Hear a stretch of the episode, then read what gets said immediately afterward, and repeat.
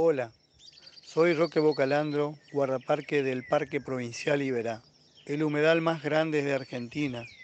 En este episodio voy a tener una charla con Mariel y voy a explicarle muchas cosas sobre la historia del parque, qué animales ver y qué lugares visitar. Bienvenidos y bienvenidas a Argentoc, historias en español argentino. Me llamo Mariel y soy tu profe de español en este podcast. Si querés tener acceso a las transcripciones gratuitas del episodio, podés entrar a argentoc.com. Buenas, buenas, ¿cómo andás? ¿Listo para un nuevo episodio? Acá recontra bien, ya preparándonos para el veranito.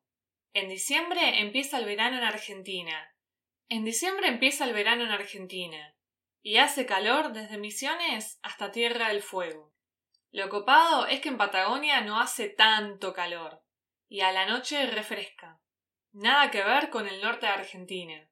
Y justamente hablando del norte de Argentina, hoy nos vamos a ir a una provincia del norte que se llama Corrientes. No sé si te acordará, pero la nombré cuando te conté sobre el gauchito Gil. Bueno, Resulta que en esta provincia podés visitar uno de los humedales más grandes de Latinoamérica, después del Pantanal en Brasil, y es el más grande de Argentina, más extenso que el territorio de Suiza, para que te des una idea. Estoy hablando de los esteros de Liberá. En un ratito vas a escuchar la entrevista que le hice a Roque, uno de los guardaparques del Parque Iberá, con algunos comentarios también de Mariano, mi esposo. Pero antes te quiero poner en contexto y contarte un poquito sobre los esteros y cómo llegamos hasta allá. Antes que nada, quiero contarte que los esteros son un tipo de humedal, y los humedales, según su definición, son áreas que permanecen en condiciones de inundación o con suelo saturado con agua durante periodos considerables de tiempo, y su traducción al inglés sería wetland. Hoy yo te voy a contar sobre los esteros de Liberá específicamente. Es una región con más de 4.000 especies de animales, yacarés, carpinchos, monos, especies con un frágil estado de conservación, como el ciervo de los pantanos, el venado de las pampas, el aguaraguazú, osos hormigueros, una amplia variedad de aves e incluso tiene el mítico yaguareté, un tipo de jaguar que se encuentra solo en Sudamérica y está en peligro de extinción. Aunque es un área extensa de cientos de miles de hectáreas y tiene tantas bellezas naturales, se lo desconoce mucho internacionalmente. Cuando vienen a Argentina, la mayoría de los turistas solo visitan Iguazú, el glaciar Perito Moreno o Mendoza, y se pierden este paraíso natural, que en realidad no está tan lejos de la provincia de Misiones donde se encuentran las cataratas de Iguazú. ¿Y cómo se llega? Bueno, tiene varios portales de acceso. En nuestro caso, fuimos desde la ciudad de Santo Tomé, al portal Carlos Pellegrini, al cual también se puede acceder desde Mercedes. Es un camino bastante peludo, pero así todo nuestro Renault Clio se la rebancó, o sea, resistió el camino. Fueron prácticamente cuatro horas fueron prácticamente cuatro horas para hacer cien kilómetros de un ripio feroz. Ripio se llama al camino de tierra y piedras. Cuestión que había tremendos agujeros en el suelo, y nos sentimos haciendo turismo aventura todo el camino, con el miedo que teníamos de caernos en uno de ellos. Algo re importante que tenés que saber al venir a Argentina es que hay muchos caminos sin señal de teléfono o de 4G.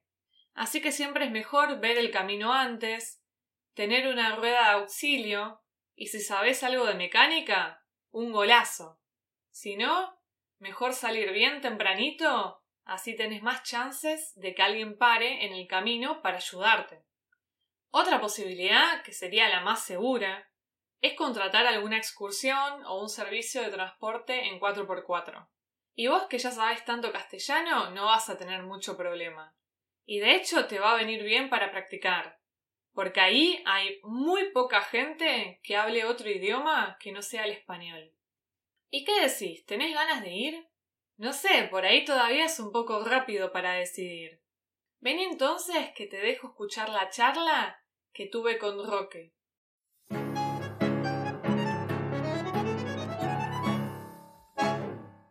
Bueno, si querés contarnos eh, cómo te llamás y, qué, mm, qué, haces acá, qué, cuál es tu profesión acá en, en Iberá. Bueno, buenas tardes. Mi nombre es Roque Bocalandro. Soy de acá, de eh, Colonia Carlos Pellegrini, eh, nacido acá y criado en este pueblo, de mil habitantes.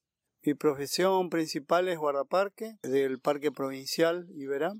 También Hago otras tareas como tengo un bar, tengo un local de ventas de artículos regionales para el visitante, también me dedico al guiado de aves, que es una de mis tareas en el parque, tengo ah, me dedico al monitoreo de fauna y de aves y además de otras actividades, ¿no? Este, eso. Dale, buenísimo. Lo que te quería preguntar es, pensando en, en una persona extranjera, ¿no? De, un país que no habla español y que quiere venir a, conocer un poco desde la parte cultural y desde la parte del lenguaje. Eh, ¿Cómo le invitarías a venir a Iberá?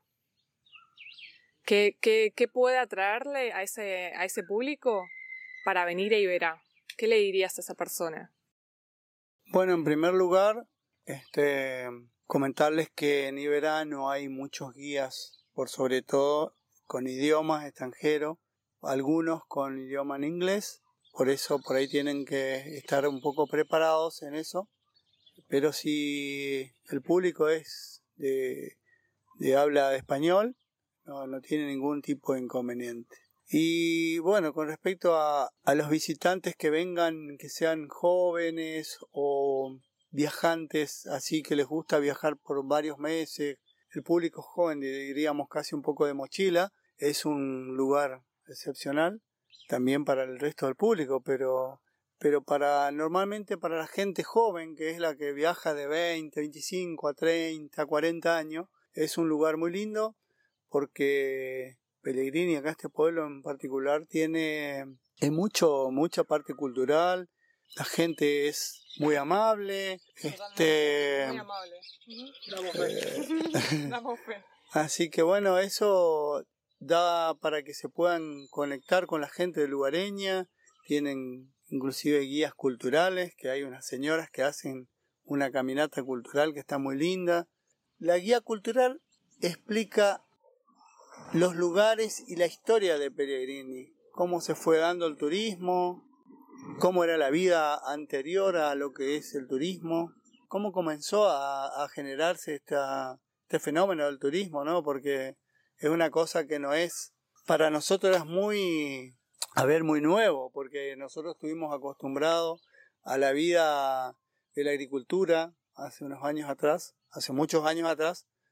Además, también estuvo la, el tema de la, casa furtiva, o sea, la casa para subsistencia y también comercial. Eh, los esteros era, era un lugar donde todo el mundo entraba, de todos los pueblos alrededores, entraban a cazar para comercializar las pieles, ¿no? Las pieles.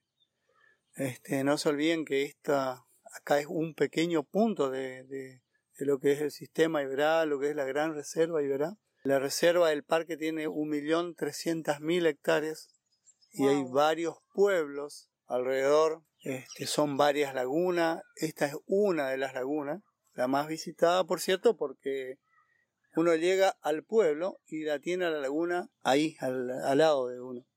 En otro de los portales, por ejemplo, en Concepción, Cambiretá, en el otro lado de los extremos de Liberá, donde hay también otros los, eh, los, perdón, también hacen pesca deportiva, pero todos los accesos son difíciles porque hay que ingresar por canales artificiales algunos. Y acá en Pellegrini no tenemos la gran suerte de tenerlo acá a la vera del, pueblo, ¿no? Y eso hace un lugar muy especial. Además de todo el resto, lo que significa Pellegrini para, para el visitante. Pellegrini sería el pueblo mejor armado para el turismo de lo que es los esteros de Liberá.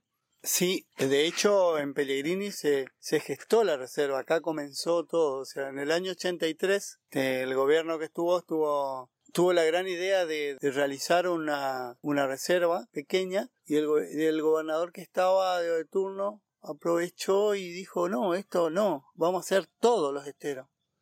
Ellos se fueron unas personas que tuvieron, tuvieron la magnífica idea de, de crearlo, de, presentar el proyecto, presentarlo en la Pellegrini o la Laguna y Verana, con otra visión, ¿no? En esa época no había mucha visión de conservación ni nada. Y el gobierno que estaba dijo, no, vamos a hacer esto y además esto. Hizo que Pellegrini fuese el primer punto donde, aparte de ser el lugar más accesible para el turismo. También es la zona más vieja de, del lugar, o sea, el primero. Es el pionero de, de, empezar a generar esto que es el turismo. Los primeros tiempos, los guarda... Ah, eso no quiero olvidarme de decirle. Además de, o sea, porque tuve la oportunidad de trabajar con los primeros guardaparques que fueron traídos, o sea, fueron traídos no, sino fueron elegidos como guardaparque a los, a los mismos cazadores.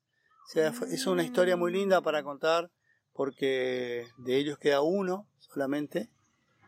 Eran personas que vivían en el estero y quién mejor es que ellos conocían lo que eran los esteros, lo que era cómo cazar, dónde iban los cazadores.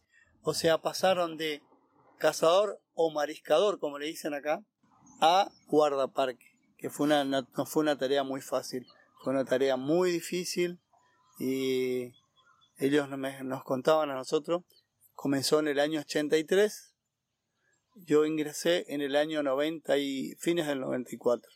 Y bueno, entré con cinco o seis de ellos, que la verdad fueron unos maestros, porque nos enseñaron, entramos tres parque ahí, de acá del pueblo, sin carreras, sin nada, no se entraba con ningún tipo de preparación de carreras ni nada. Te venía, yo venía de otro palo, así que era como ingresar en algo nuevo. Nunca pensé que iba a entrar a trabajar en un parque, ¿no? Pero este, fue, fue una oportunidad muy linda y la verdad estoy agradecido. Además de haber trabajado con esta gente que eran culturalmente esa cultura del cazador o mariscador era algo este era mágico porque verlos cómo se manejaban en los esteros sin ningún GPS, sin teléfono, sin luces, sin nada, vaquianos de total. Era algo tan lindo, este, escucharlo era, uno se quedaba admirado, decir, vos te metían en el estero, decía, ellos mismos nos hacían la prueba a nosotros a ver si nos podíamos orientar, y la verdad que era increíble que puedan este, salir de nuevo de ese laberinto de, de, vegetal, porque la verdad que es un laberinto, los esteros, si ustedes googlean van a ver que es un, un eh, es como un laberinto, eh, porque hay arroyos, hay laguna, hay estero, hay bañados, y, y se manejaban con una canoa y un, una tacuara que se llama botador. ¿Qué eso? Es una tacuara que con eso se, se impulsaba en la canoa. Una canoa cazadora era era una, una especie de, de, madera bajo el plan, con madera a los costados de chapa y se fabricaban ellos mismos. Se fabricaban sus canoas, se fabricaban sus una chuza le llamaban a, una tipo lanza que hacían con una con hierro y un palo para cazar los yacaré, para cazar carpincho. Este, ya que la piel, lo que más se comercializaba era la piel del lobito del río, que era lo más preciado, el, el yacaré overo o el negro, y después nutrias y otros, el ciervo de los pantanos. Así que eso fue un poco una historia de, de vida mía, ¿no? La mi vida acá en los esteros.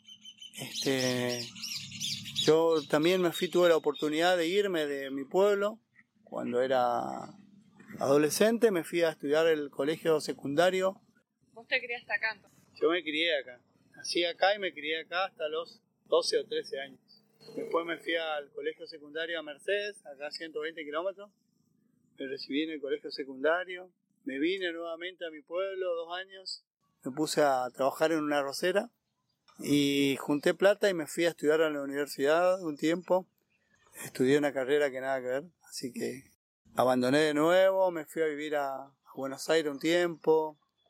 Volví a Paso de los Libres y de ahí me vine a vivir de vuelta acá. Así que ahora... ¿En universidad pública En la universidad pública. Por ahí comentar que, que acá la universidad pública también es gratuita, cosa que no pasa en muchos países, que la universidad pública muchas veces es paga también. Sí, eso es cierto. Nosotros por ahí no nos damos cuenta de, de esa oportunidad que tenemos los argentinos, poder estudiar en una universidad pública. Eh, la verdad es maravilloso porque no, no en todos lados tienen esa oportunidad. creo, para nada. creo que inclusive en los países de acá de Sudamérica no hay muchos que tengan esa oportunidad. Por eso, de hecho, vienen gentes de Paraguay, de Brasil, de Chile, de países limítrofes, ¿no? Por ahí lo que puede llegar a interesar a los que nos están escuchando es qué les ofrecen a ellos de excursiones, qué les ofrecen de paseo, de, experiencia, ¿no? Acá en, en los esteros. Bueno, vamos al, a lo concreto entonces.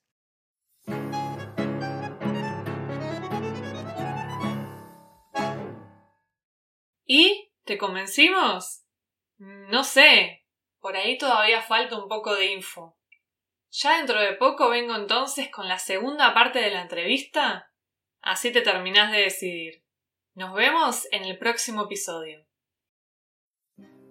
Muchas gracias por escucharme. Estoy contenta de ayudarte y también inspirarte para seguir aprendiendo el castellano rioplatense. Podés encontrar la transcripción del episodio si entras a argentoc.com. Si te gusta este podcast, no te olvides de suscribirte y dejarme 5 estrellas en tu plataforma favorita. Chau chau.